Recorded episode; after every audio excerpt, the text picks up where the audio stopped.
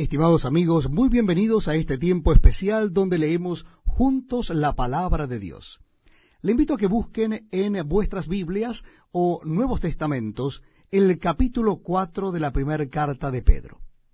Primera Pedro capítulo 4. Vamos a leer a partir del versículo primero. Repito la cita bíblica para aquellos que aún están buscando en el Nuevo Testamento. Casi al final del Nuevo Testamento encontramos la primera carta de Pedro. Capítulo 4, verso 1. Dice así la palabra de Dios.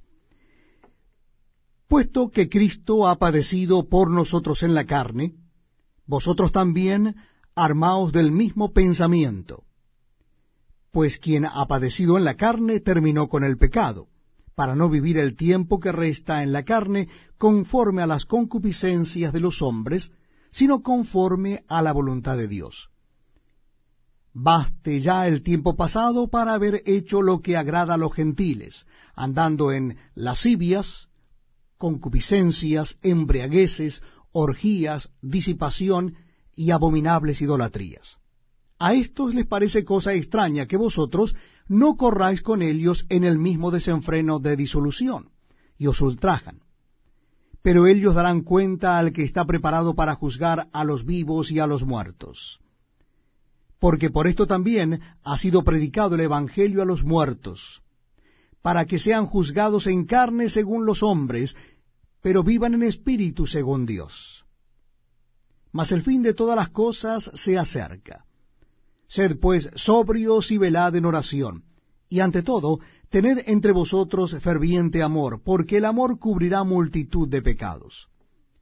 Hospedaos los unos a los otros sin murmuraciones. Cada uno según el don que ha recibido, ministrelo a los otros como buenos administradores de la multiforme gracia de Dios.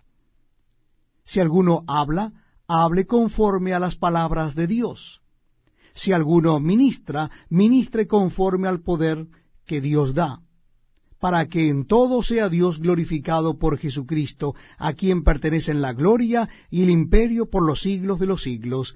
Amén.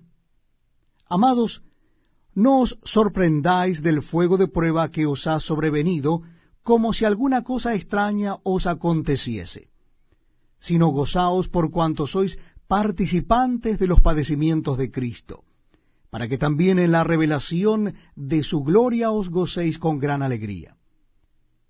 Si sois vituperados por el nombre de Cristo, sois bienaventurados, porque el glorioso Espíritu de Dios reposa sobre vosotros. Ciertamente, de parte de Helios, Él es blasfemado, pero por vosotros es glorificado.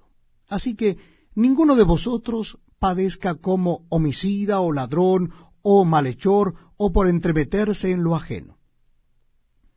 Pero si alguno padece como cristiano, no se avergüence, sino glorifique a Dios por ello. Porque es tiempo de que el juicio comience por la casa de Dios. Y si primero comienza por nosotros, ¿cuál será el fin de aquellos que no obedecen al Evangelio de Dios? Y si el justo con dificultad se salva, ¿en dónde aparecerá el impío y el pecador?